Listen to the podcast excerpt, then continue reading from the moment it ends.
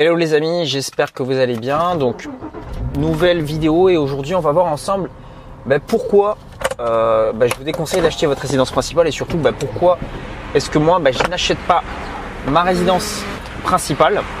Parce que c'est une question que vous êtes euh, assez nombreux à me poser et la plupart des gens ne comprennent pas en fait ce, ce concept-là. Donc c'est ce qu'on va voir euh, ensemble dans cette vidéo. Donc déjà, ce qu'il faut bien comprendre, c'est que quand vous achetez votre résidence principale, ok, la plupart des gens ne vont pas la payer cash, ils vont l'acheter à crédit.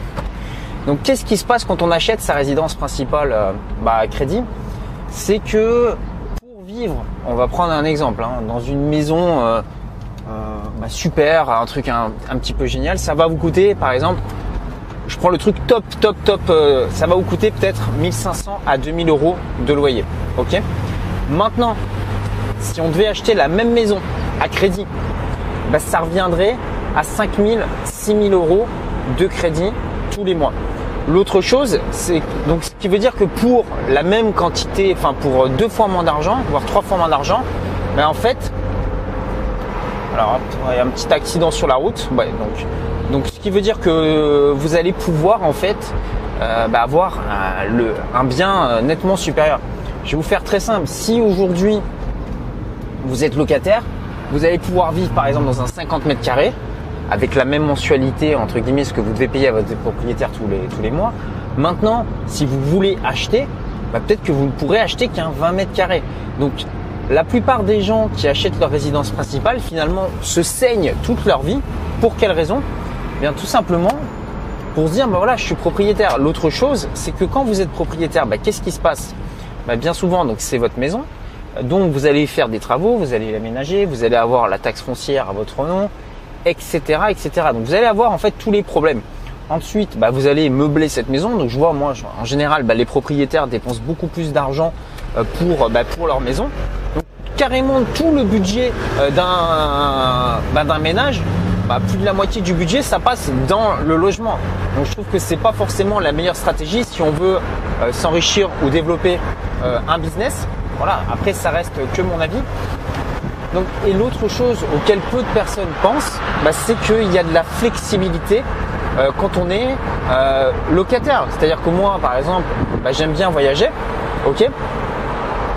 euh, et j'aime bien souvent changer de logement. Donc, si pour X ou Y raison, dans 6 mois, bah, j'ai envie de changer, dans un an, j'ai envie de changer, et en sachant que je me lasse très vite dans l'endroit bah, dans lequel je vis, bah, ça, ça me permet d'être assez flexible et de ne pas être engagé, de pouvoir bouger rapidement. Donc, ce qu'il faut comprendre, c'est que le fait de ne pas être propriétaire de sa résidence principale, il y a aussi un côté état d'esprit qui fait que pour les gens qui sont un petit peu minimalistes ou les gens qui sont entrepreneurs, ça leur permet de bouger, d'être libre et de pas avoir euh, envie bah, de s'embêter, etc.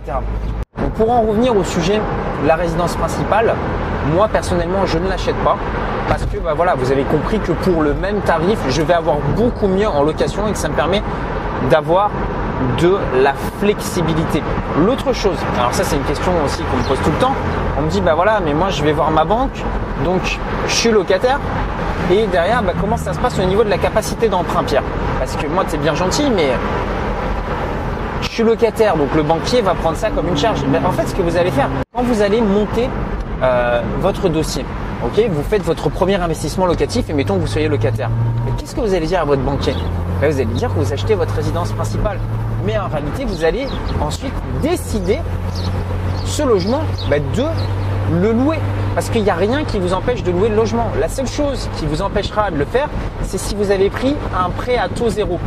Un prêt à taux zéro, ce sont des prêts qui sont réglementés par l'État, qui vous obligent à ne pas louer votre résidence principale pendant X années. Ok? Mais ça, euh, honnêtement, enfin, euh, je veux dire, si vous n'avez pas de prêt réglementé, jamais une banque va venir vous voir après en vous disant, bah, voilà, vous êtes propriétaire, vous avez loué euh, votre résidence, vous avez loué votre résidence principale, bah, remboursez le prêt d'un coup.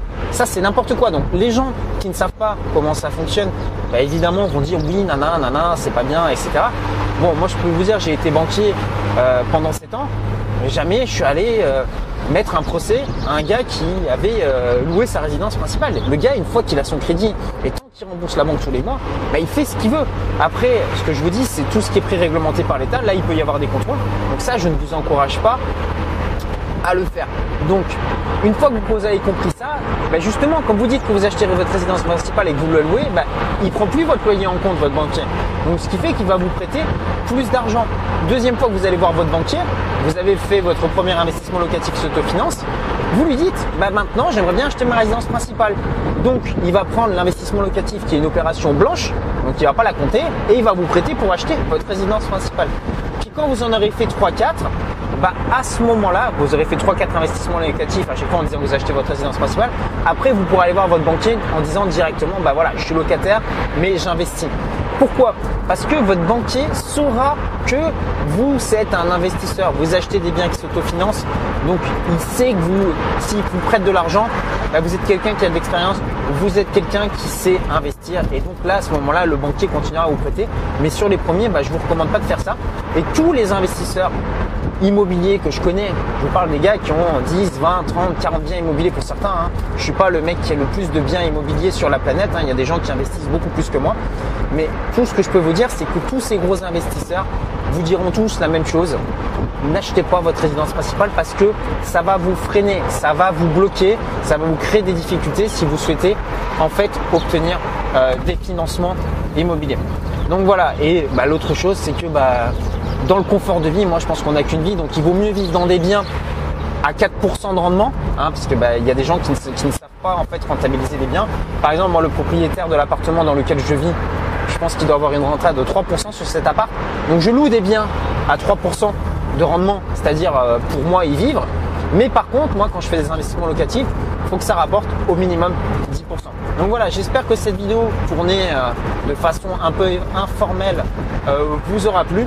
Dites-moi d'ailleurs ce que vous en pensez dans les commentaires parce que bah, ça m'intéresse d'avoir votre avis. Est-ce que vous achèteriez plutôt votre résidence principale? Est-ce que vous avez envie de rester locataire? Donnez-moi votre avis euh, juste en dessous. Et maintenant, si vous souhaitez en savoir plus, bah, en fait, ce que j'ai fait, c'est que j'ai créé pour vous quatre vidéos privées de formation pour vous apprendre à investir dans l'immobilier en partant de zéro.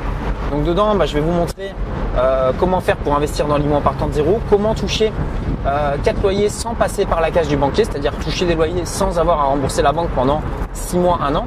Je vais vous montrer comment faire pour payer moins d'impôts euh, dans l'immobilier. Je vais vous montrer également euh, comment faire pour revendre un bien sans se faire plumer par l'État. Pour y accéder, c'est très simple. Vous cliquez simplement sur le petit carré qui s'affiche juste ici, vous retrouverez le lien juste en dessous dans la description YouTube. On se retrouve de l'autre côté. Prenez soin de vous. Ciao, ciao.